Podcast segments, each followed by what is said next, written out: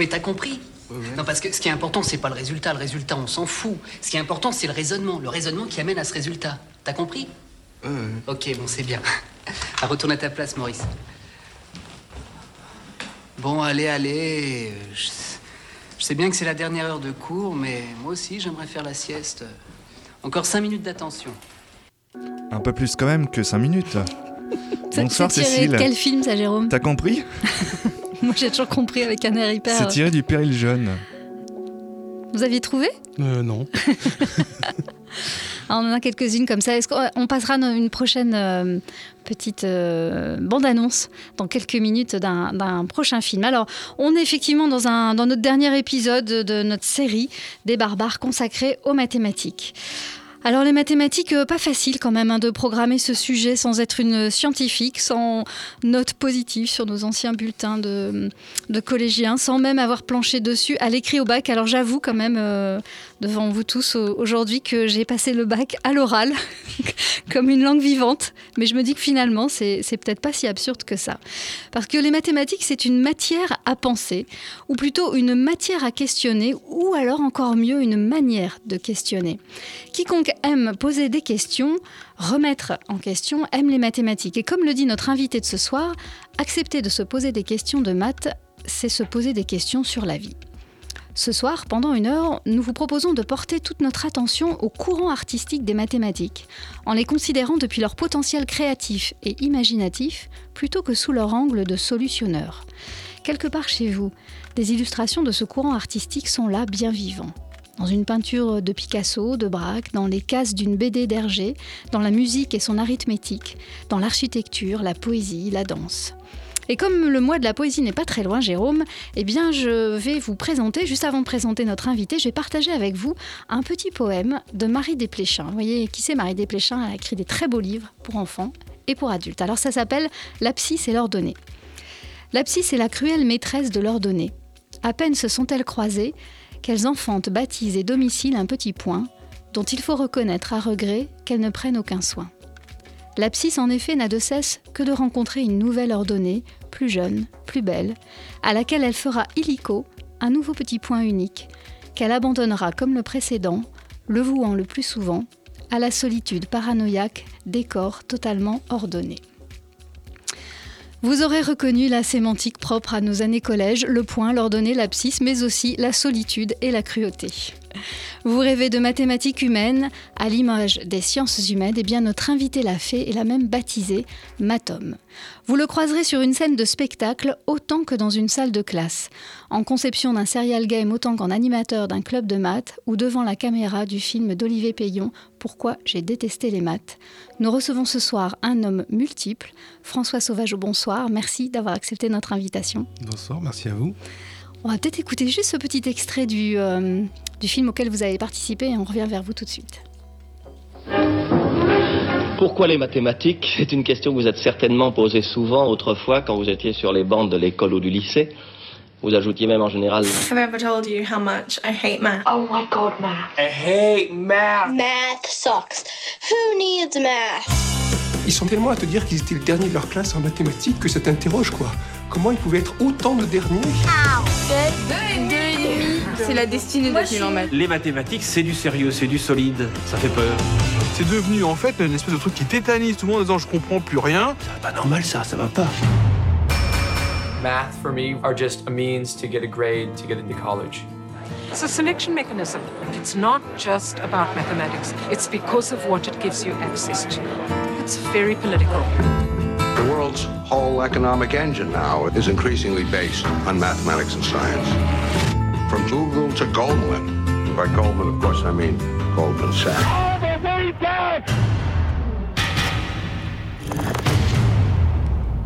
You know, mathematics, you know, the moment you misuse it, it, it pays you back.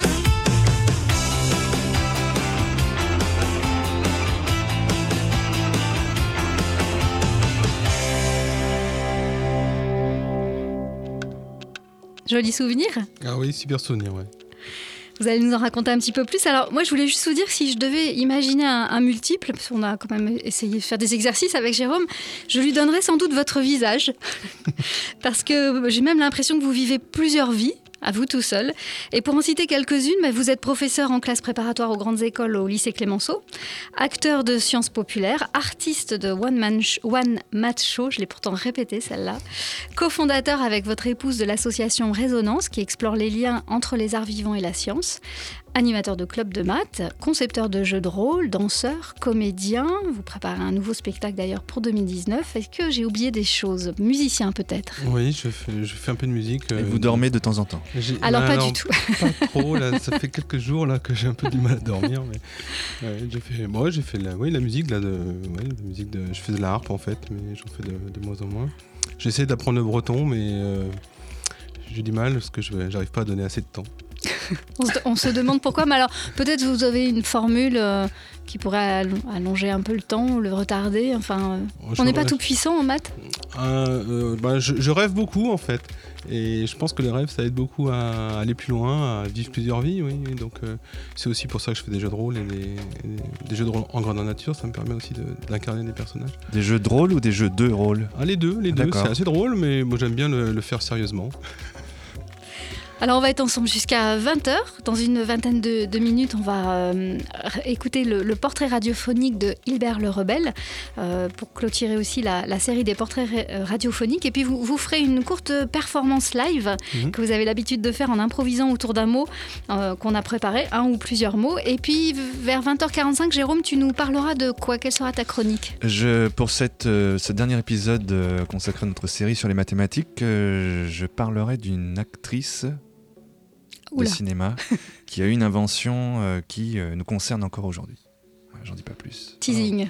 Super. Restez, restez branchés, hein. stay tuned. François Sauvageau, est-ce que vous pouvez nous parler de votre premier prof de maths? Est-ce que vous vous en souvenez? Le premier, premier ou la première? Le premier qui m'est marqué ou la, la première vraiment euh, Parce que, en fait. Alors on- celle qui vous a marqué, vous en avez parlé, était en troisième. Oui, c'est ça. On la connaît bien maintenant, hein, quand, on, quand on connaît un peu votre bio. Mais Oui. peut-être il y en a eu avant. Alors, euh, ben, alors ça dépend ce qu'on appelle prof de maths. Moi, je pense qu'on apprend des maths très très tôt bah, à l'école euh, primaire, à l'école euh, élémentaire, à l'école maternelle même. Alors, je me souviens assez mal de ma maternelle parce que j'ai une enfance assez compliquée qui fait que j'ai un peu éradiqué pas mal de souvenirs. Donc euh, peut-être euh, peut-être la première personne qui m'a marqué dans ce sens-là, c'est ma mon institutrice de CM2, Madame Amar qui, euh, qui nous faisait rêver beaucoup. Elle nous faisait écouter de la musique. Je me souviens qu'elle nous avait fait écouter Dvorak et la, la symphonie du Nouveau Monde. Et euh, je crois qu'elle euh, qu'elle arrivait à marier, à marier plein de choses ensemble, dont, les mathématiques. Ce qui me fait penser que peut-être la, première prof de maths, son corps défendant que j'ai eu, c'est ma mère, qui n'aimait pas du tout les mathématiques, qui les aime toujours pas, et qui, parce qu'on avait une histoire compliquée, comme je disais tout à l'heure, m'a fait faire des maths en faisant la cuisine.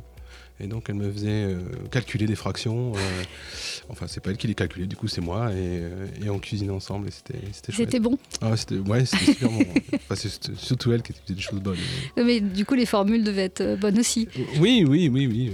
ça, je savais faire en fait. C'est une choses euh, que j'arrivais à faire euh, dans la cuisine, euh, c'était de, de faire les Puis calculs. vous disiez aussi que dans, dans une des interviews que vous aviez données que vous comptiez aussi les atouts au jeu de cartes et que Tout à c- fait. ça donne aussi un, un rôle. euh, Un des, des précédents invités nous avait dit aussi que ça lui avait donné un vrai rôle social quand euh, il s'était rendu compte que les maths et lui, c'était ça marchait bien quoi. Ouais, ouais. Bah oui, quand j'étais mes petits, donc mes, mes parents jouaient beaucoup aux cartes, au tarot, et euh, j'aimais évidemment pas aller me coucher, donc je j'essayais de rester, donc je, je négociais euh, en restant là, et je, jouais avec eux, et la première chose que j'ai faite, c'est compter, les atouts, enfin compter les points en fait avant, avant d'avoir le droit de jouer, et puis ensuite compter les atouts en jouant, et, je me débrouille pas trop mal au tarot. Alors après, il y a eu un autre professeur qui vous a effectivement marqué. On, va quand même lui faire euh, euh, honneur et puis, et puis en parler parce que vous avez eu quelques personnes inspirantes et des, personnes euh, importantes dans votre parcours. Oui, complètement.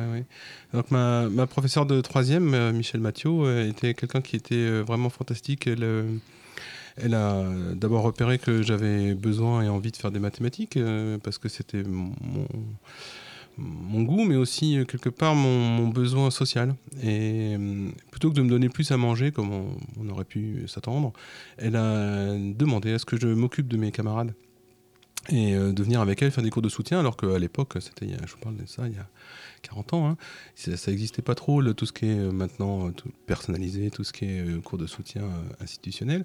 Donc elle faisait ça sur son temps libre, en fait. Elle, prenait des enfants qui avaient des difficultés. Et donc elle m'a emmené avec elle, en me disant, bah écoute, mais puisque tu es si forte, t'as qu'à venir. Et là, je me suis rendu compte que bah, je ne savais pas faire du tout. C'est verbaliser et aider à partir de ce, qui n'est pas verbalisé chez l'autre, c'était impossible pour moi. Et je me suis rendu compte que je n'avais pas si bien compris que ça, en fait. Donc c'était une super expérience. Je me suis dit qu'effectivement, bien comprendre, ça veut dire être capable d'expliquer et surtout de, faire comprendre. Et ça a été, euh, je pense, un, des moteurs de ma vocation. Et vous avez continué du coup à, à- vous orienter plutôt vers, euh, vers des chemins où la transmission était une, une passerelle importante, où il y avait cette, cette sémantique aussi qui était peut-être à, à revoir. Comment est-ce qu'on amène les gens euh, à s'engager aussi en mathématiques ou à, à réduire leur peur Oui, comment, comment débloquer les choses, c'est-à-dire quelque part euh, accepter de verbaliser quelque chose, sans être, euh, et c'est là où c'est important, être en étant un peu transgressif, c'est-à-dire que souvent on a l'impression, en maths, euh, on a l'impression qu'il y a une vérité unique et qu'il n'y a qu'une seule façon de dire les choses, que le prof attend quelque chose de précis. C'est parfois le cas, hein, il y a quelques professeurs qui, qui s'acharnent à avoir une, une- une unique façon de penser de- et, de, et de donner les choses, alors qu'en fait je pense c'est tout le contraire. Euh, il faut trouver un chemin, et une fois qu'on a trouvé un chemin, bah, on peut le regarder et se dire bah oui, mais quand même là, euh, j'ai pris des détours, et puis euh, c'était peut-être pas très malin, là je suis tombé dans une trappe, là, là, bah, là j'ai un peu pris l'eau quand même, et puis etc. Et puis se dire bah, finalement j'aurais peut-être pu trouver un autre chemin, et puis réfléchir à cette histoire de chemin, et finalement se, fami- se familiariser avec, avec les objets, sans faire des amis. Ne plus aller à l'inconnu dans le brouillard. Quoi. Et, pour ça, il faut oser avancer, il faut oser penser tout seul, il faut oser bah, verbaliser ses erreurs. euh, donc il faut faire beaucoup d'erreurs. Je pense que vraiment l'erreur est constitutive de l'apprentissage. Donc accepter l'erreur, surtout en maths, c'est important. Et c'est quelque chose qu'on a du mal à faire parce qu'on a toujours envie d'aller plus vite. Euh, Il y a une espèce de prime à la vitesse euh, un peu partout hein, dans le monde actuel, mais, mais en science, euh, bah, voilà, on aime bien les, les petits génies des maths qui, qui vont très vite, très tôt. Euh, mais il n'y a pas que ça, et je pense surtout que faire des maths, c'est penser profondément. Et donc, c'est certainement pas aller vite. Alors, il y a des grands penseurs mathématiques qui vont très très lentement. Il y en a d'autres, euh, effectivement, qui sont aussi de cette euh, engeance-là, qui vont très vite. hein. Mais, euh, mais c'est pas ça la, la- pensée euh, mathématique. C'est pas, c'est pas donné par la vitesse. C'est vraiment donné par les idées qu'on peut dégager. Et je crois qu'on peut expérimenter ça à n'importe quel niveau, même en étant modeste euh, dans, dans ses compétences Même en faisant le- les maths à l'oral. Mais même dans les maths à l'oral. Mais, mais alors là, je suis complètement d'accord sur le fait que c'est une langue étrangère qu'il faut donc euh, apprendre. Limite Et, là, vous entendant, on croirait que vous parlez même de philosophie. Mais c'est ce qu'on disait hors antenne à l'instant. Ouais. Ouais. Et oui, oui, bah oui, oui, je pense que c'est une façon de penser, quoi. Donc, euh, il faut arriver à la manipuler et, sans faire euh, effectivement euh, euh, un ami, une amie en, avec la syntaxe, la grammaire que- qui est la sienne. Mais bon, quand on parle anglais, on n'est pas toujours très bon en grammaire. Euh, Peut-être on. Peut-être d'ailleurs, souvent les, les enseignants, on a plutôt envie d'avoir un bon accent ou plutôt d'avoir une bonne grammaire, ça dépend. Bah, en maths, c'est pareil, on peut avoir un bon accent et, ou alors une bonne grammaire. Et alors, évidemment, c'est encore mieux quand on a les deux, mais. Vous pensez qu'on peut se faire comprendre en mathématiques si on n'a pas le vocabulaire? Oui, enfin en tout cas, on peut avoir des idées et transmettre des idées, oui, ça, j'en suis convaincu. Euh, et, je pense même que j'ai des petits exercices que je donne de temps en temps avec des post-it et choses comme ça. Et, et- et les mathématiciens professionnels que j'avais croisés euh, au jury de l'agrégation euh, n'arrivaient pas à en faire quelque chose de ce problème. Et puis une copine qui est secrétaire l'a sorti en, en un quart d'heure. Elle, a- elle, elle aimait un peu les maths. hein, euh, voilà. Elle n'a pas été fâchée avec les maths dans sa scolarité. Mais euh, voilà, elle avait un parcours assez modeste mathématiquement, on va dire, par rapport en tout cas au, au jury d'agrégation. Et euh, elle, elle a trouvé la solution assez rapidement. Ouais. Donc je pense qu'effectivement, on- elle l'a pas du tout verbalisé de la même façon que nous. Et quand vous dites justement il faut savoir verbaliser ses, ses erreurs, qu'est- qu'est-ce que vous voulez dire par là? Comment est-ce qu'on verbalise euh, des difficultés, un- une erreur C'est vraiment par le langage ou est-ce que vous voulez dire encore un autre processus? Alors, euh, je, je crois que le premier processus, c'est l'acceptation. Mm. C'est euh, très souvent, je trouve que dans l'enseignement, le, le- le deal avec les, les, les enfants se- s'arrête à euh, dit quelque chose. Et puis après, c'est le prof qui va dire si c'est juste ou si c'est pas juste. Et quelque part, même euh, au bout d'un moment, l'élève n'a même plus besoin de se poser la question de savoir si c'est juste ou si c'est pas juste. Et puis même, euh, même va même pas rebondir dessus. Moi, ce que je trouve important, c'est, bon, on fait des erreurs et c'est bien d'oser faire des erreurs, mais après, il faut les regarder en face et puis se dire, bon, qu'est-ce qui s'est passé, pourquoi je pense ça, et aider quelque part celui qui peut nous aider à, comprendre pourquoi il y a eu une erreur. Parce qu'en fait, euh, on, on lit pas dans la pensée des gens quand on est prof, hein, donc euh, on n'est pas euh, devin, donc on peut essayer de trouver des petites astuces qui font comprendre, mais mais euh, quand c'est profond, euh, par exemple, je pense euh, ma petite sœur avait euh, des soucis avec la soustraction, ben, elle est adoptée. et une des clés de compréhension, c'est peut-être pas l'unique, c'est peut-être à deux balles ce que je dis, mais c'est qu'en fait elle n'avait pas envie de remonter dans le passé. Et donc lui apprendre directement comme ça à remonter dans le passé en, en comptant sur les doigts, ça, ça marchait pas. Donc il a fallu trouver d'autres stratagèmes. Et puis tout simplement comprendre ça, comprendre qu'en fait le problème venait d'ailleurs. Avoir des problèmes en maths, c'est souvent comprendre des, des problèmes beaucoup plus lourds euh, dans, dans la vie, quoi. J'ai aussi un exemple de, de- de quelqu'un qui avait du mal avec le théorème de Pythagore, et en fait il a des problèmes avec la verticalité, euh, en fait il avait une scoliose, et en fait euh, Ah oui. il ne voyait pas du tout euh, la verticalité comme nous. Donc dessiner un triangle rectangle, ça n'avait aucun sens. Mais C'est vrai que je crois que c'est abordé dans le film hein, dans lequel Mm. euh, vous avez euh, participé. Euh, en mathématiques, on, on parle d'inconnu, on parle d'origine, on parle de repères, euh, euh, on parle aussi de soustraire, de retrancher, euh, de diviser. Bon, faut, il faut avoir envie d'y aller, quoi. Il y a des Oui, ça peut Et c'est vrai qu'on peut se demander, alors euh, les, les- les psychiatres, pédopsychiatres en, en- en parleraient certainement beaucoup mieux, mais on peut se demander dans quelle mesure ça peut aussi être un frein ou hum, si ça peut pas provoquer aussi des, des rejets euh, pour Mhm. certains euh, jeunes euh, qui, consciemment ou non, voilà, ont, ont du mal à aller retrancher encore des choses là Bien où, c'est un peu compliqué. Bah oui, retrancher, c'est horrible. Hein. Bah ouais, Euh, c'est une époque où on est beaucoup chez le dentiste, tout ça. Oui, bah, j'avais une, une histoire aussi pas très drôle d'une petite fille qui, à qui on a, qui était née avec un, un doigt bifide, donc avait six doigts à, à une main, et à qui on avait tranché un doigt, donc quelque part. Elle avait pas compris en fait qu'on lui avait pas, on lui avait pas évidemment enlevé un doigt, hein, parce qu'elle avait été méchante ou je sais pas quoi, mais c'est ce qu'elle avait compris de son, de son, de son point de vue de petite fille. Et donc euh, retrancher des choses, c'était juste pas possible, avant que les parents finissent par faire le travail et, et comprendre avec la, la pédopsychiatre que, où était le problème. Donc oui, en fait, le, le vocabulaire mathématique, il est basé euh, sur, le vocabulaire français, euh, ou enfin d'une langue, euh, d'une autre langue, et, souvent il, fonctionne par image, par allégorie, par métaphore. C'est souvent très porteur, très très riche, même d'avoir une image forte qui permet de, comprendre les choses. Mais voilà, c'est aussi une image qui peut être bloquante et qui peut évoquer des souffrances et évoquer des, des, des- vrais, enfin, provoquer des vraies difficultés dans l'apprentissage. Et donc, il faut être capable de travailler là-dessus. Or, euh, très, souvent, quand on enseigne les mathématiques, on a une vision finalement assez euh, mathématisée de, ce que veut dire le mot, et on s'ouvre pas à, tout le champ des possibles qu'il y a derrière, euh, que ça peut évoquer chez les enfants ou même chez des adultes qui apprennent.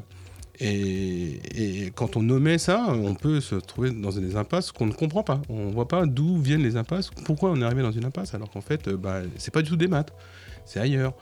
Donc, euh, mais en même temps, c'est important que les maths aient un vocabulaire qui est euh, un peu fleuri, un peu évocateur, parce que sinon, bah, ça serait très aride et puis peut-être pas, pas du tout porteur de sens. Donc, c'est important qu'il y ait cette espèce de multiplicité. C'est pour ça que c'est assez drôle quand on pense que les maths, c'est une espèce d'unicité, de, de vérité.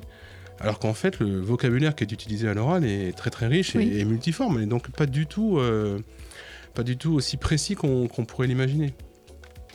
Oui, c'est vrai, parce qu'on on, on parlait à l'instant d'un vocabulaire assez, euh, assez sévère, et euh, à l'inverse, il y a aussi euh, les origines, les infinis, euh, les chiffres libres. enfin bon, il y a plein, il y a plein de. L'exponentialité. L'exponentialité. Et vos, vos collègues sont, sont conscients de, de- de tout ça Ou c'est quelque chose qui est assez peu fréquent parmi le corps enseignant? Est-ce qu'on réalise Est-ce que vous êtes sensibilisé à cette. Euh, Il y a des pratiques différentes hein, suivant les collègues, euh, bien entendu, euh, des, motivations aussi différentes suivant les collègues, et donc des pratiques différentes. Je pense que le, le- Un point, par exemple, c'est de se demander quel est l'objectif. euh, finalement, euh, qu'est-ce que nous demande l'inspection Qu'est-ce que nous demandent les parents Qu'est-ce que nous demande la société en, en creux ou de façon explicite Là, Il y a une grande réforme en cours qui permettrait de- des débats assez houleux sur ces questions-là. Euh, bon, bah voilà. Est-ce que le but c'est que les enfants aient au moins 10 euh, au bac? Est-ce que c'est ça l'unique euh, objet? Est-ce que l'important c'est qu'ils savent techniquement dire pourquoi est-ce qu'un tiers plus un quart ça s'additionne comme ci ou comme ça? Peut-être même qu'est-ce que c'est qu'un tiers? Tout simplement. Euh, Rien que ce mot-là, rien que ce ouais. mot-là, voilà, c'est- quoi Euh, Et puis, euh, et puis d'autres qui vont, euh, qui vont aller chercher des- d'autres façons euh, d'illustrer les mathématiques, euh, soit, soit à partir de problématiques concrètes, soit à partir d'objets informatiques, soit à partir de, de jeux, soit à partir de... Et, et la pratique est différente suivant, suivant les collègues et elle correspond aussi à leur personnalité. Ce qui rend les choses compliquées puisqu'on a souvent un seul prof par an. Ouais, c'est ça, ouais. Donc, euh, ben, Faut il y en a à qui ça passe et d'autres à qui ça Mm. passe pas. Quoi. Et si ça passe pas dès le début, euh, c'est compliqué quoi pour Mm. le reste de l'année. Ouais, complètement. En même temps, objectivement, c'est vrai dans toutes les disciplines. Et euh, est-ce qu'on doit vraiment haïr l'histoire géo parce que le prof d'histoire géo est pas sympa euh, Ben voilà, c'est compliqué quoi. Donc. euh, En même temps, vous parlez beaucoup d'amour, vous, Oui. quand vous euh, quand vous parlez de, de- de- de- des mathématiques. ah, complètement, oui. C'est un mot qui revient beaucoup. euh. Ah, Complètement. Je pense qu'il faut, faut aimer les objets, il faut les fréquenter, au moins les aimer d'amitié. C'est-à-dire, euh, c'est des gens qu'on n'oublie pas, qu'on laisse pas sur le côté. Euh, on prend des nouvelles souvent. Alors, euh, comment va le nombre 2 et le 3 et, et- et on le pratique, donc on l'écrit, on, on y pense et on s'en sert. quoi. Et, et oui, je crois que c'est important. Ça, c'est la relation à l'abstrait et donc à la création, à ce qu'il y a dans, dans la tête, fréquenter finalement le- le- l'univers qu'on a dans, dans- dans le cerveau. Et puis euh, l'amour aussi, parce que c'est du partage. Euh, Mes mathématiques n'auraient aucun sens si je ne les partageais pas. Et s'ils ne servaient pas aussi à, partager avec d'autres, et donc à, les, donner un regard et peut-être à les aider si, j'y arrive. Vous dites d'ailleurs que euh, en mathématiques, euh, imaginer c'est une part importante des mathématiques. Est-ce que vous pouvez expliquer à quel point c'est une part importante et comment ça se traduit? Eh ben, très souvent, euh, dans, l'histoire des mathématiques, euh, l'invention, c'est tout simplement euh, l'innovation, ce qu'on appelle maintenant l'innovation, c'est-à-dire un, déblocage par rapport à une question. On, ouvre des perspectives. En fait, c'est très simple. Euh, un exemple simple de déblocage, c'est euh, on, a quelque chose qui est donné, bon, je pas, 1 par exemple, hein, et puis il y a un 1 qui traîne là quelque part sur la feuille, et puis euh, on n'arrive pas à en faire quelque chose. Alors tout d'un coup, on va l'appeler x, et on va trouver quelque chose qui va dépendre de x, parce que c'est beaucoup plus facile quand au lieu de s'appeler 1, il s'appelait 2, ou s'il s'appelait 8, ou...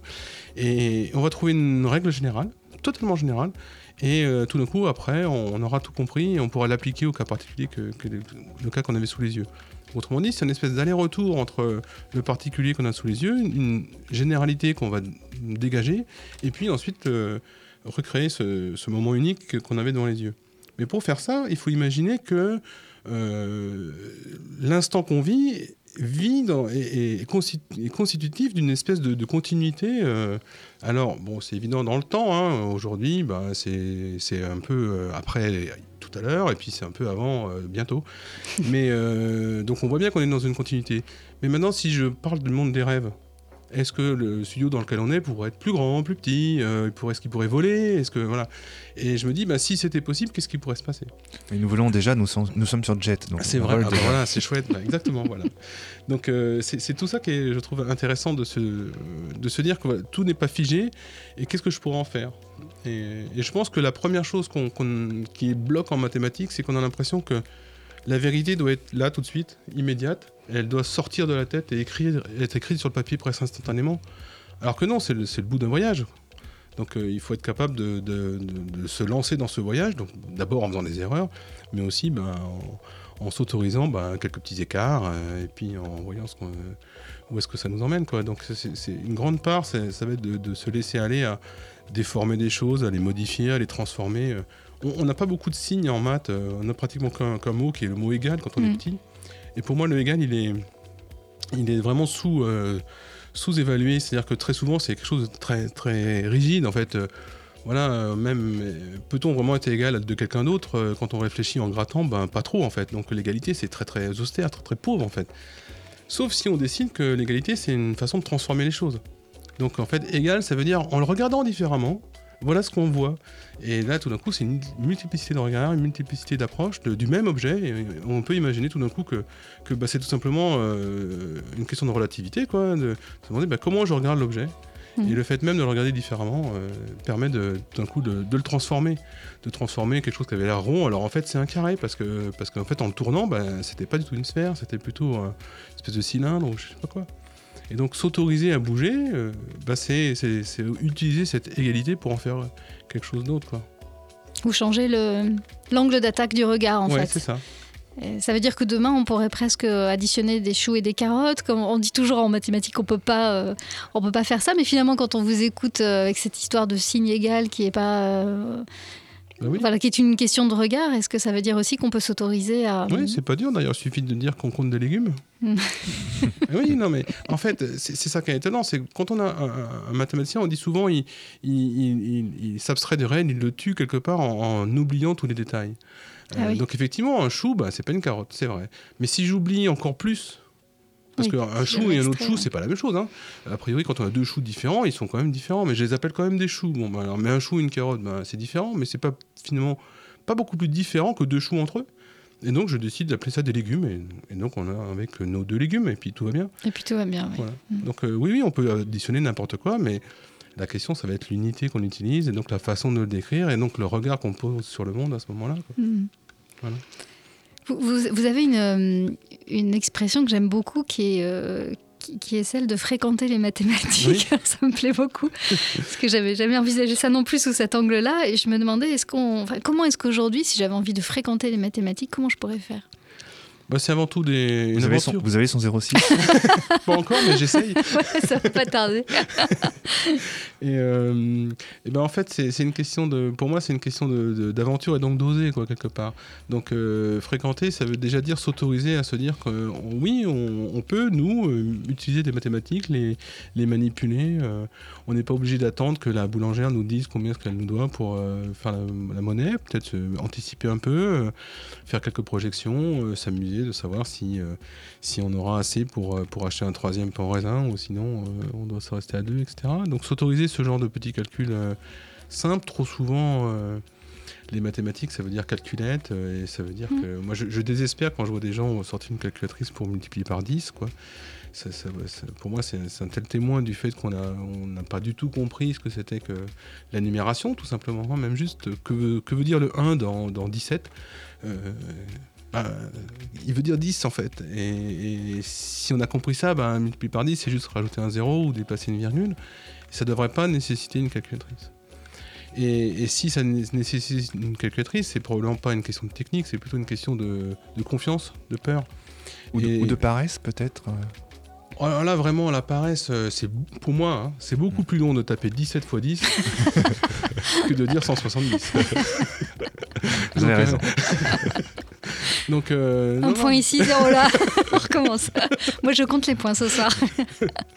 Mais euh, voilà, donc je pense que euh, non, c'est en fait un matheux c'est très très paresseux et, euh, et, je pense que euh, justement la fréquentation des nombres ça permet justement d'aller plus vite, de les, rendre disponibles instantanément et quelque part d'être euh, continuer à être paresseux. Donc pour ça il faut fréquenter les choses, hein, c'est-à-dire se rendre auprès d'eux, les solliciter et puis s'appuyer dessus avec confiance.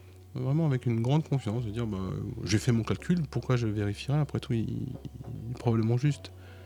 Donc euh, c'est l'anxiété aussi que crée le calcul hein, euh, Mm. et qui fait qu'on est insatisfait, qu'on n'arrive pas à le faire et qu'après on en souffre. On dit bah, je vais pas refaire un calcul parce que ça, ça va mettre dans tous mes émois avant. Après il va falloir que je le vérifie, ça va être l'enfer. Il faut passer par toutes les phases émotionnelles qu'on Voilà. a vécues. euh. Voilà. Mm. Et donc, euh, pour enlever ça, bah, c'est comme, comme n'importe quelle aventure. euh, la première fois qu'on monte en haut d'un du- d'un- d'un- d'un building très haut, bah, on, on a, on a forcément le vertige. Alors, évidemment, on peut être sujet au vertige. hein, Je ne dis pas qu'il n'y a pas de pathologie en maths non plus, mais, mais par contre, euh, voilà, on peut aussi euh, s'habituer un peu à la hauteur et, et trouver ça joli, regarder le paysage et ne plus avoir peur de tomber euh, quand on est en haut. Quoi. Donc, c'est pareil en maths. Faut- Alors on, on verra tout à l'heure, vous nous parlerez aussi d'une façon de fréquenter les mathématiques que vous allez proposer à la rentrée au lieu unique, Oui. qui est une jolie façon aussi de renouer avec cette petite fréquentation. Euh, On lance le son euh, de notre cher ami Hilbert le Rebelle, que vous connaissez bien. Oui. Et puis vous nous en direz deux mots et on partira sur la performance juste après. Mathématicien Dans cet exposé, on va pas tellement parler de maths. célèbre. On va parler d'idées. On va parler un petit peu de ce que je fais en maths, mais juste un petit peu. Des hommes, des femmes, des vies. Pourquoi les mathématiques? C'est une question que vous êtes certainement posée souvent autrefois quand vous étiez sur les bancs de l'école ou du lycée. Une série d'Émilie Bosque.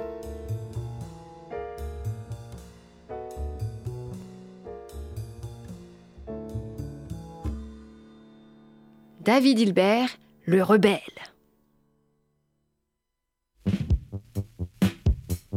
Ignoramus et ignorabimus, disent-ils.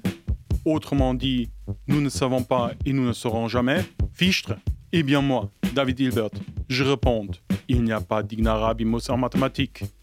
Ce pessimisme antiproductif m'indispose. Wir müssen wissen, wir werden wissen. Autrement dit, nous devons savoir, nous saurons. Je ne suis quand même pas venu au monde, ce 23 janvier 1862, pour entendre pareille sottise. Certainement pas. Wir müssen wissen, wir werden wissen. Sans ma mère et sa passion pour l'astronomie et les mathématiques, je serais sans doute dans les métiers du droit, comme mon père. Mais voilà, j'aime les nombres, j'aime l'abstraction. Je n'en exprime pas moins une verve inépuisable, un goût satin pour les langues, et aussi pour la musique du phonographe, et puis la fête, bien entendu. Mes travaux portent sur les fondements de la géométrie et des sciences mathématiques. La théorie des nombres, l'algèbre, les invariantes, les équations intégrales, les calculs des variations. Voilà plus de dix ans que j'enseigne les mathématiques à Königsberg, ma ville natale, actuelle Russie, anciennement Prusse. Et honnêtement, je commence à m'ennuyer du manque d'étudiants et d'émulation intellectuelle. Mes rencontres avec Poincaré, Weber, Klein, Kronecker, durant mes voyages, m'ont galvanisé. C'est à Göttingen, Centre mondial des mathématiques, que tout se passe. Il faut que j'obtienne un poste. Le problème de Gordon. Voilà un problème corsé auquel je vais m'attacher. Mes idées hérétiques médusent mes supérieurs. Ce ne sont pas des mathématiques, Paul Gordon. c'est de la théologie. Mais cela me vaudra la précieuse invitation à Göttingen, où je passerai le reste de ma carrière. Mon atypie a sans doute beaucoup pesé dans la balance, puisque professeur Klein a lui-même avoué J'ai fait demander la personnalité la plus difficile entre toutes. Oui, wir müssen wissen, wir werden wissen. Autrement dit, nous devons savoir, nous saurons. Je préfère trouver une solution pratique plutôt que de me soucier de l'étiquette. Cela fait bondir les épouses des collègues. Il perturbe toute la société ici. On l'a vu l'autre soir dans les restaurants jouant au billard avec les étudiants. Très cher. Figurez-vous qu'il ose même donner ses cours en chemise. Défier les conventions mathématiques, d'accord, mais les conventions sociales, ah ça, non. Mesdames, calmez-vous. Juchez sur ma fidèle et précieuse bicyclette. C'est pour chacune d'entre vous que j'ai souvent un bouquet de fleurs à la main. Et vous allez être servi en termes d'excentricité. Attendez seulement le prochain congrès de mathématiques à la Sorbonne, le 8 août 1900. Je vous prépare un discours dont vous vous rappellerez. Dans la chaleur oppressante de ce 8 août 1900, je vais peut-être déranger vos sages oreilles. Je n'annonce aucun théorème nouveau, aucun résultat. Je vais surtout me risquer à bousculer les conventions en citant les 23 problèmes du siècle, plutôt que de présenter des concepts parfaitement démontrés et maîtrisés, comme le veut la coutume des congrès. Être congruent. Prouver l'hypothèse du contenu de Cantor. de la géométrie. Ces problèmes seront le moteur de nombreuses recherches tout au long du siècle. Et donner la distribution des nombres premiers. Prolonger le théorème de Kronecker sur les corps non abéliens. Développer une topologie des courbes et des surfaces algébriques.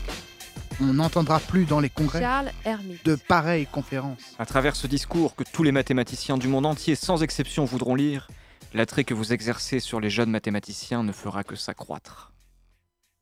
Minkowski, mon très très cher ami, mon regretté ami. Comme je te le dis maintes fois, un problème mathématique, ce doit être difficile afin de nous séduire. Mais pas complètement inaccessible, sous peine de tourner nos efforts en dérision. Il devrait nous servir de poteau indicateur sur le chemin tortueux des vérités cachées et en fin de compte être un signe du plaisir que nous prenons à trouver une solution. Wir müssen wissen, wir werden wissen. Nous trouverons un jour les solutions aux 23 problèmes. J'en suis convaincu. Petit à petit. Wir müssen wissen, wir werden wissen.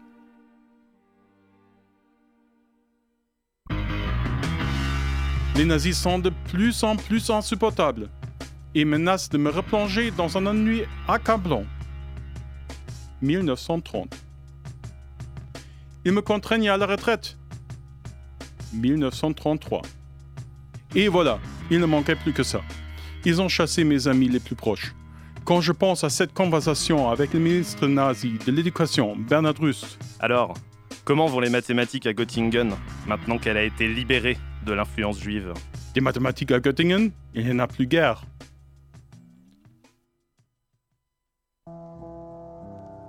Seul, je me retrouve seul avec ma femme Kate et Franz, mon fils. Je meurs le 14 février 1943 à Göttingen. Hilbert aura développé des théories importantes sur les invariants, l'analyse fonctionnelle, l'axiomisation de la géométrie, et il aura apporté des outils utiles à la mécanique quantique. Hermann Minkowski. Ce matin, lisez et n'oubliez pas. Wir müssen wissen, wir werden wissen. Car tout n'est pas terminé, bien au contraire. Il reste encore des fascinants problèmes à résoudre. Je laisse le flambeau à des esprits aussi révolutionnaires et visionnaires que le mien. Car wir müssen wissen, wir werden wissen.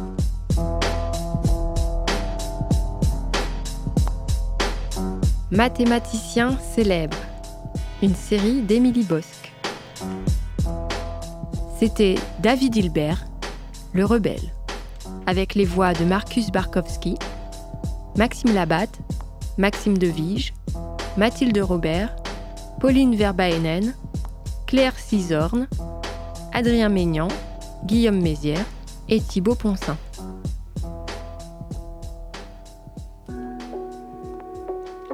Et voilà, c'était le troisième épisode de cette euh, série des portraits mathématiques diffusés sur euh, Prune au Labo des Savoirs. Merci au Labo des Savoirs de nous avoir permis de, de- de les diffuser.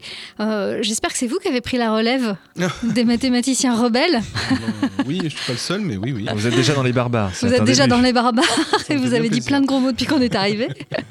Alors bah, on va, on va peut-être euh, tester un premier élément un peu, euh, justement un peu de rébellion. Vous nous avez proposé, euh, euh, François, de faire un, un petit jeu autour de, de quelques mots comme ça, glanés, euh, glanés au hasard, sur lesquels vous pouvez partir en improvisation. Parce que je, je rappelle quand même que vous faites un one-match show. Alors que vous avez joué à Rennes il y a un peu plus d'un an. Un peu plus, beaucoup d'un an. trois ans, ouais, je dirais, ouais. Un an multiplié par trois. voilà. Et puis, euh, vous rejouez peut-être de temps en temps, euh, je ne sais pas. Oui, j'en ai un qui est prévu euh, ben, en janvier à- en région parisienne à Elancourt, un autre à Machecoul en mars, Vous trouverez tout sur le site internet d'ailleurs euh, de matom.fr. pour, euh, pour les dates. Alors moi, je vous ai concocté trois, hum, trois petits mots. Super. Vous prendrez celui que vous voulez, vous les mélangez, le bout de l'un, euh, le bout de l'autre. Le premier, c'est enfance. Le deuxième, c'est tendresse. Et le troisième, désobéissance. Ouais, c'est des mots assez, assez connectés quand même déjà, donc euh. J'avais pas vu ça comme ça, mais oui, en fait. Euh, oui, alors bon, l'enfance, euh, ben, l'enfance, il y a beaucoup de choses qui se passent dans l'enfance, hein, et, et je crois que c'est, important. Alors les, les mathématiques, pour moi, euh, résonnent avec mon enfance. euh, ma, grand-mère disait que je voyais le petit Jésus sur son plus. Donc Ouais, c'est comme ça. Euh, c'est vrai que pour, pour moi, l'en- l'enfance, ça a été un moment assez difficile et, euh, et, violent. Et, je crois que les mathématiques, pour moi, c'était ce, moment de sécurité aussi, ce moment où je, je pouvais euh, retrouver toujours mes, mes jouets au même endroit, même si je n'avais pas rangé ma chambre, même si euh, j'avais pas le droit de jouer, de manger, je sais pas quoi. Et ben en fait, je pouvais encore euh, jouer à faire des mathématiques. Donc pour moi, c'est un, un moment très important euh, dans ma construction vis-à-vis des mathématiques de l'enfance. Je crois que d'une façon générale, l'enfance nous marque tous et que, quelque part, les, les mathématiques, si vous y réfléchissez, probablement vous avez su compter avant, ou en tout cas euh, approcher le nombre avant même de savoir parler, de savoir euh, lire. En tout cas, ça c'est sûr. Et euh, quelque part, les, mathématiques sont, premières dans, notre développement. Et bon, on, peut décider d'occulter ça et, même d'essayer d'effacer ça euh, à cause de la douleur que ça a créé, mais finalement remonter aux sources des mathématiques, c'est remonter aux sources de sa propre enfance et probablement euh, bah, faire ce, travail de thérapie qu'on est tous un jour emmenés à faire et en tout cas qui peut nous aider à nous comprendre nous-mêmes. Donc je crois que c'est important. Et très souvent, les, les, les mathématiciens ou les mathématiciennes qui, qui résolvent des, des, grands problèmes sont, résolvent les problèmes qu'ils qu ont côtoyés dans leur enfance, en fait. C'est vraiment des, des rêves d'enfant au départ. Euh, donc euh, pour moi, l'enfance est, est, mathématique. Le point d'origine.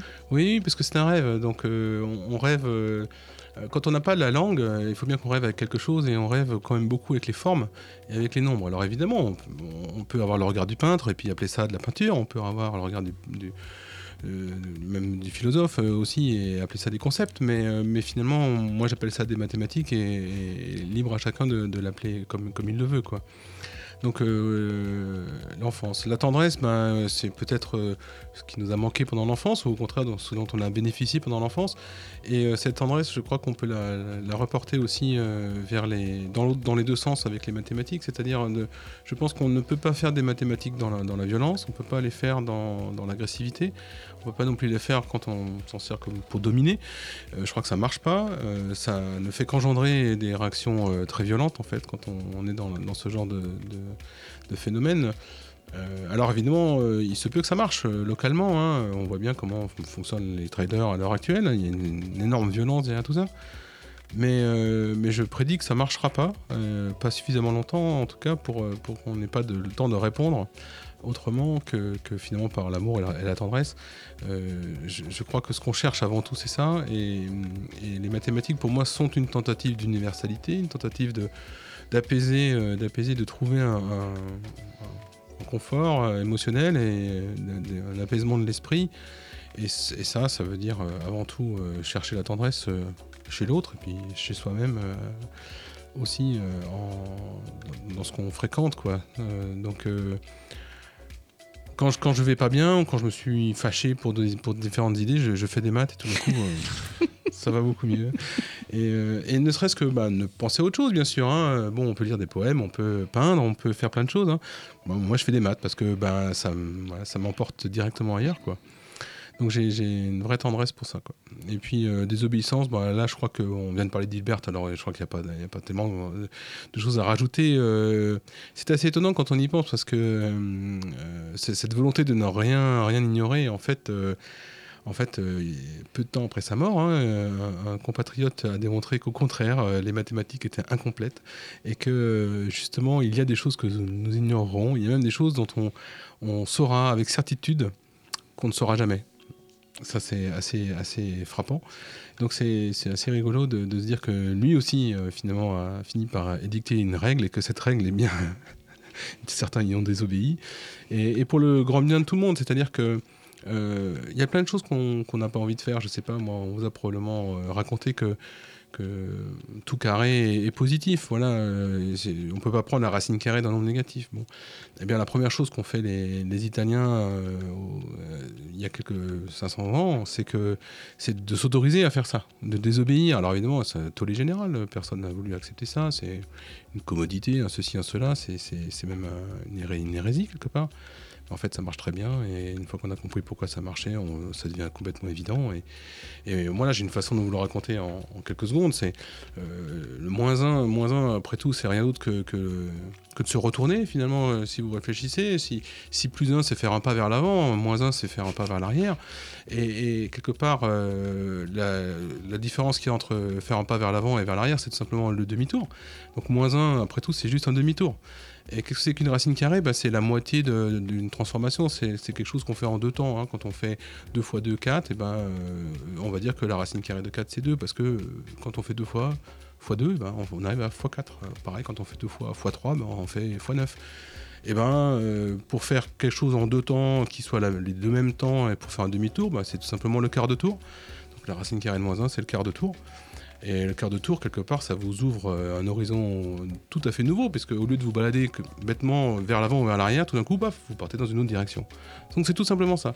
C'est à la fois une métaphore, c'est-à-dire s'autoriser à désobéir à cette euh, loi qui vous a été imposée, c'est tout simplement prendre une autre direction. Ouais, C'est effectivement une façon de désobéir. Et en plus, très très riche, parce que en fait ça marche. C'est-à-dire que je peux, une fois que j'ai décidé, de, me suis libéré, j'ai fait cet acte créateur de partir dans une autre direction, bah, je peux dire, bah, si si, je construis tout un monde dans lequel c'est vrai et dans lequel ça marche. Monde qui au départ est dans ma tête et à la fin qu'on finit par partager, parce que bah, même sur une feuille de papier, vous êtes capable de la faire tourner d'un quart de tour. Donc euh, euh, en fait, ce monde, il va être vraiment commun et universel. Donc je, je l'ai créé dans ma tête et puis ensuite on l'a partagé. Mais pour ça, il faut désobéir. Alors, quand je, vous- quand je vous entends nous parler de ces, de ces demi-tours et puis de cette désobéissance, je ne sais pas pourquoi, mais je, je voyais quasiment des pas de danse, en fait, Oui. assez facilement se mettre en place. Et c'est une jolie transition sur euh, la dernière partie de cette émission où, où j'avais envie de vous poser un petit peu la question aussi de ce, de ce projet, de, de cette association Résonance que vous avez euh, créée avec euh, votre épouse pour mêler vraiment euh, l'art de, de la rue avec les mathématiques. Et vous avez plusieurs beaux projets qui sont certains déjà bien, bien optimisés, hein, que vous avez, Oui. pu, vous avez pu réaliser. Et puis un autre là qui va, Qui va voir le jour euh, début 2019. Ouais, c'est super. On a, on a vraiment eu beaucoup de chance. Euh, c'est, c'est- Ma femme est, est physicienne de, de- de formation et a toujours été danseuse. hein. Et, euh, et donc moi, j'étais un peu musicien, un peu, un peu bretonnant. Et euh, je me suis dit qu'il fallait que je me mette à la danse bretonne. Donc je me suis mis à la danse bretonne. Et puis euh, on s'est rendu compte qu'on adorait danser ensemble. Et qu'on adorait les sciences. Et qu'on avait plein de projets qui fourmillaient de, de- dans plein d'endroits différents. Et on a voulu fusionner tout ça. On avait aussi beaucoup de rêves euh, en commun. On aime beaucoup tout ce qui est le cirque nouveau, tout ce qui est euh, la danse contemporaine. Et euh, à force de regarder et à force d'avoir envie, on s'est dit qu'il fallait qu'on passe à l'acte et qu'on fasse vraiment quelque chose. et puis ça nous a permis de, de- de faire des choses ensemble. Euh, c'est parce que c'est pas toujours si facile que ça de professionnellement euh, se retrouver euh, en couple quoi. Donc pour moi c'était très très important qu'on qu'on arrive à faire ça. Donc les premiers, premières choses qu'on a, faites étaient euh, en direction d'un public, euh, soit un public un peu handicapé, ou personnes âgées. Et puis euh, on a beaucoup travaillé sur justement les, questions de, de perception dans l'espace et de, et de rythme aussi.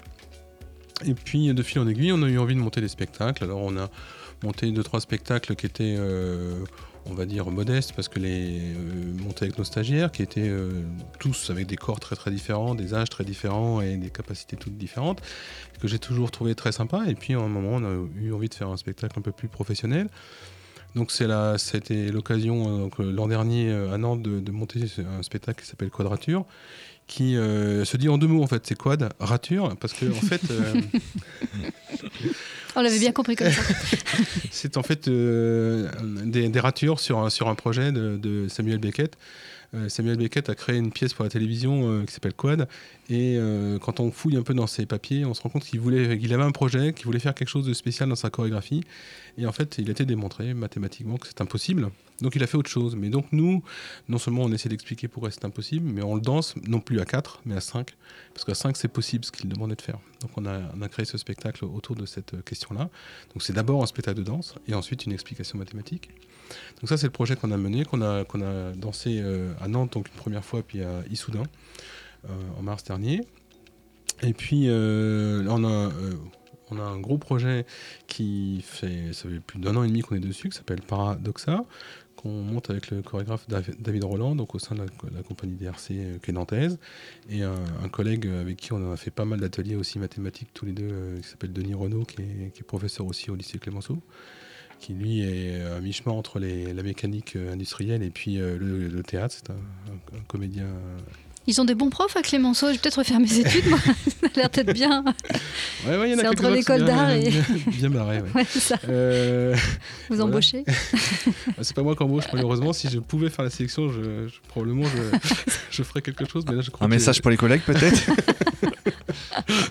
Voilà, je vais m'arrêter là. Et donc, euh, au niveau de la, au niveau de, cette euh, création, en fait, on est quatre créateurs euh, et il y aura quatre ou cinq danseuses euh, sur le, danseuses et danseurs sur sur le plateau. Et l'idée générale est de parler de, tout ce qui est un peu paradoxal, mais surtout autour de la question du vote. c'est une des premières choses qu'on veut montrer, c'est pourquoi, en fait, euh, comment, comment dire, comment agglomérer l'ensemble des, opinions de chacun est, quelque chose d'impossible. Pourquoi est-ce que tous les Français peuvent dire il faut, euh, je ne sais pas moi, diminuer le, budget de l'État?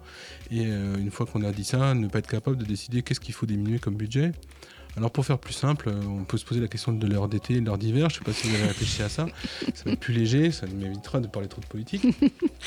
Ah, alors voilà, supposez que vous posiez la question aux Français, on est trois là, voilà, on pourrait voter, savoir euh, qui est finalement euh, pour qu'on arrête de changer d'heure en permanence et que ça suffit comme ça euh, de toujours changer d'heure. Alors on peut imaginer qu'on est deux contre un, donc voilà, il y a une majorité de gens qui sont pour qu'on arrête de changer d'heure. Et puis alors, bah, du coup, il faut poser la question suivante. hein. On arrête de changer d'heure, ok, mais du coup, on prend l'heure d'hiver on prend l'heure d'été. Donc, on va se demander, est-ce que vous êtes pour l'heure d'hiver? Alors, bah, rebelote. euh, deux à être contre. En fait, deux à être contre l'heure d'hiver. Et donc, on se dit, bah, tant pis, on prendra l'heure d'été alors. Et bah non, on est deux à être contre. Enfin, c'est très simple. C'est comme un gâteau avec trois parts. hein, où il y a une part euh, qui est, euh, bah, je suis pour le changement d'heure euh, permanent. Une, euh, je veux l'heure d'hiver. Et une autre, je veux l'heure d'été. Bah, vous voyez que chaque fois que je prends une part, mais il y a deux autres parts en face de moi, ben, on est toujours un contre Mm. deux et je suis toujours en minorité. Et quelque part, euh, voter à partir de ça, c'est impossible. C'est impossible et ça veut dire qu'on ne peut pas décider ensemble, euh, finalement, de, qu'est-ce qu'on va faire. Il n'y a pas de façon euh, simple de, de- de- de décider à partir de cette situation. C'est cette situation qui est paradoxale. Et euh, quelque part, c'est un peu un témoin du fait que quand on vote, c'est qu'on a euh, raté les négociations, c'est qu'en fait c'est un échec, un échec émotionnel aussi. Euh, si vous réfléchissez, euh, où est-ce qu'on va aller manger ce soir? Bon, bah en général, on va se convaincre les uns les autres, mais si, allez, on va se faire un kebab, non, moi je préfère les pizzas, maintenant ça fait longtemps que j'ai bouffé. Enfin voilà. Et on va finir par se mettre d'accord, mais tout simplement à la sympathie, à la tendresse quelque part, aussi au respect de l'autre, de se dire, bah ok, t'as pas envie de bouffer gras, alors bah on va pas aller manger ça. Euh, mais donc c'est dans le respect mutuel et parce qu'on peut échanger. Si on essaie d'agglomérer les préférences euh, et les votes de plusieurs millions de personnes, bah, en fait euh, on va rentrer dans un conflit, c'est-à-dire que personne va vouloir euh, avoir le temps de, discuter, tout ça, et donc euh, on dit bah, c'est pas grave, on vote, on met un truc sur la table et puis on compte. Bah, sauf qu'en général, quand on compte, ça marche pas. Il n'y a pas d'unanimité, il n'y a évidemment pas de façon de, légiférer. Alors, c'est pour ça qu'on dit souvent on n'en veut que deux à la fin. C'est ça le suffrage uninominal à deux tours. Sauf que si vous réfléchissez même sur un seul tour, s'il n'y avait que deux candidats, hein, souvent aux États-Unis il n'y en a que deux, hein. mais dans d'autres endroits aussi, euh, le, le référendum, hein, oui, non, il n'y a, que deux possibilités. Bah, en fait, c'est pas vrai. Il y a le vote blanc, il y a le refus de participer. Il y a tous ces gens qui n'ont en fait pas du tout envie de répondre à la question, qui pensent que la question est mal posée, que c'est pas une bonne question, ou qu'ils n'en ont rien à foutre tout simplement. Bah, du coup, il y a trois partis. Et on est encore une fois dans le paradoxe. Alors évidemment, pour simplifier le paradoxe, on décide, bah, tous ces gens-là n'ont pas voté, bah, on s'en fout. Du coup, il n'y a plus que deux possibilités, et là on peut dire, bah, il y en a un qui est plus, important que l'autre, et on vote comme ça. Enfin, on décide comme ça. Mais en fait, tout, ça, ça marche pas en général. La seule façon de décider de façon un peu euh, positive pour tout le monde, c'est l'unanimité. Mais ça, c'est cher. Euh, Ouais. on n'arrive pas à l'unanimité euh, comme ça aussi facilement. Alors bon, Dans peut-être que- Disney, des fois. Voilà. Oui, dans Disney peut-être. Ou- Ouais, ou certaines dictatures, mais bon, c'est autre chose. Exactement, mais en fait, c'est ça la réponse. Le paradoxe de Hero qui est Disney un- ou la dictature. est un- euh, non, je crois que le de Disney, ça marche pas. Le, le, le- le- le paradoxe de Hero, donc, est un prix Nobel d'économie qui, qui, qui ju- qui généralise tout ce que je viens de vous raconter. Il dit exactement ça. La seule façon de trouver une façon de voter qui respecte l'unanimité, d'une part, et qui, d'autre part, euh, n'incite pas les gens à mentir, c'est la dictature. Parce qu'effectivement, euh, le dictateur n'a pas intérêt à mentir, sinon c'est carrément idiot. Et les autres, on s'en fout. Donc en fait, personne n'a intérêt à mentir, personne n'a intérêt à dire la vérité non plus, en fait. Mais peu importe. Et donc, euh, c'est un théorème qui est assez choquant hein, de, dire que c'est la seule façon, à partir du moment où il y a trois options de, de voter, c'est de choisir un dictateur. Alors il y a un Eh ben, tout ça pour, pour tout ça pour nous dire ça. va petit dans truc. 50 Ah non, mais en fait, euh, alors il y, a un- il y a un petit truc qu'avaient inventé les Grecs il y a très longtemps, qui s'appelle la dictature aléatoire. C'est presque pareil, sauf que le dictateur, on le tire au sort après le vote. Et donc, ça veut dire essentiellement, on met tous nos bulletins là dans l'urne, on tire un bulletin et ça y est, c'est fini. On compte pas. La dictature aléatoire. Voilà. Ça s'appelle le vote stococratique. C'est un joli nom. Hein. Et enfin, bon, bah, ça consiste juste à dire à pile ou face, euh, plouf plouf, euh, celui qui, celui qui l'emporte. Et finalement, c'est pas si mal. Et on voit bien que personne n'a intérêt à mentir dans ce cas-là. Si, si on veut pas aller au kebab, on va pas mettre le bulletin kebab dans le- dans l'urne, c'est idiot. Euh, voilà. Et donc personne n'a intérêt à mentir. Si tout le monde est d'accord, bah, c'est ça qui va sortir. Donc ça marche. Voilà. Et en fait, c'est la seule façon. Marrant, non? Et puis c'est des, c'est des sujets que vous abordez notamment dans le club de mathématiques que vous Oui. avez euh, que vous allez lancer au, au lieu unique. On va reparler euh, de, de vos hum, de vos projets et de vos euh, actualités juste euh, si on a encore quelques minutes juste après le- la chronique de Jérôme. Euh, j'ai, oublié sur quoi elle était ta chronique Jérôme. Mais Eh ben, je l'ai pas dit, c'est normal. Et ben voilà. Il y avait un teaser, à propos d'une dame. Voilà, c'est ça. C'était le teasing à propos de cette, cette dame. Nous, nous sommes tout oui, Jérôme. Et oui, Cécile, fin de l'histoire, il n'y a plus d'espoir, comme aurait pu le chanter Johnny si on le lui avait écrit. Dernier épisode donc de notre série sur les mathématiques qui nous aura tenu en haleine depuis la rentrée et avec lesquelles nous aurons voyagé dans le temps dans cette chronique de fin à la découverte des mathématiciens John Nash ou Alan Turing et de ce gourou sectaire philosophe végétarien qu'était Pythagore. Puisque nous avons parcouru l'histoire de ceux qui, par les mathématiques, ont marqué l'histoire avec un grand H, arrêtons-nous ce dernier épisode sur une femme dont l'invention marque encore notre présent, même aujourd'hui. Née en 1914 à Vienne, actrice hollywoodienne qui aura tourné avec les plus grands, Victor Fleming, Jack Turner ou encore Cécile B2000 tout de même, elle fut la première comédienne qui simula un orgasme dans un film en 1933. C'est dire le scandale pour l'époque. La même année, elle épouse Friedrich Mandel, fabricant d'armes pour les nazis et troisième fortune d'Autriche, avec qui d'ailleurs elle assistera à de somptueuses réceptions en compagnie d'Adolf Hitler ou de Benito Mussolini. Les deux hôtes ignorant pour leur part totalement que notre actrice était née de parents juifs. Son père d'ailleurs n'aura de cesse de lui expliquer comment tout fonctionne, lui donnant le goût et l'attrait pour les nouvelles technologies et l'envie de tout démonter et remonter et de créer. Mari possessif et jaloux, Friedrich Mandel refuse que sa femme continue sa carrière d'actrice et préfère qu'elle l'accompagne dans ses réunions entre marchands d'armes, scientifiques et haut commandement militaire, où ils discutent de sous-marins, de torpilles, de fréquences utilisées pour guider les bombes. Mandel se moquant même de l'ignorance de sa femme dans ce domaine. Las et dans la crainte de la Seconde Guerre mondiale qui se profile, notre actrice élabore un plan pour quitter son mari, l'Autriche, l'Europe et les nazis. C'est ainsi qu'elle fuit pour Paris déguisée en femme de chambre, avant de rejoindre Londres et d'embarquer sur le Normandie pour rejoindre les États-Unis, où elle signe avec la MGM et joue aux côtés de Clark Gable et de Judy Garland, mais dans des rôles stéréotypés de la brune séductrice et scandaleuse. En 1940, lorsque les sous-marins allemands détruisent des bateaux de migrants européens fuyant les nazis, avec à leur bord femmes et enfants, horrifiée, elle se dit qu'elle peut sans doute faire quelque chose contre cela. Elle s'aménage une chambre dans sa maison avec une table à dessin et se documente en livre sur l'ingénierie. Elle commence ainsi à travailler sur un système de communication secret qui pourrait guider une torpille en utilisant la technologie du zapping radio afin que les fréquences ne puissent être interceptées.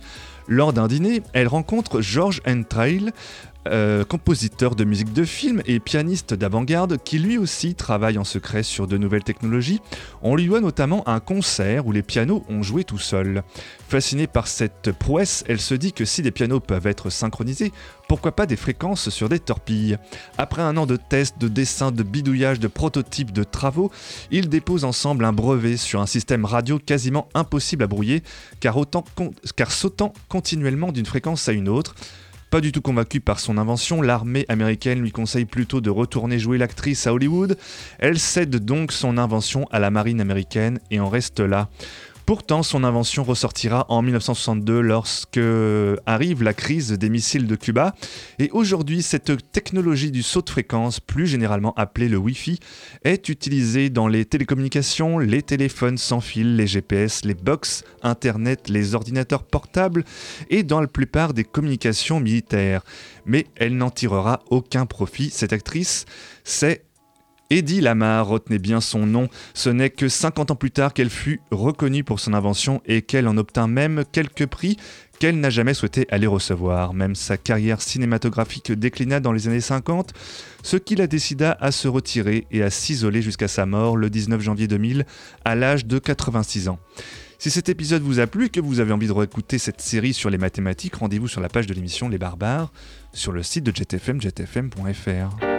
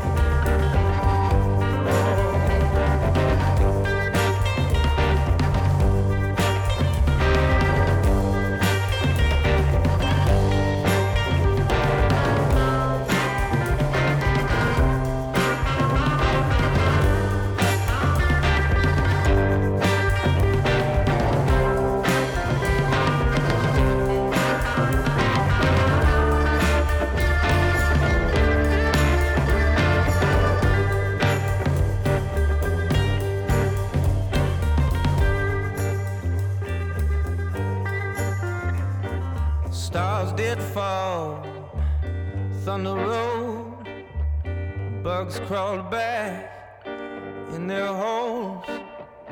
The couple screamed, but it was far too late. A jealous heart did retaliate. She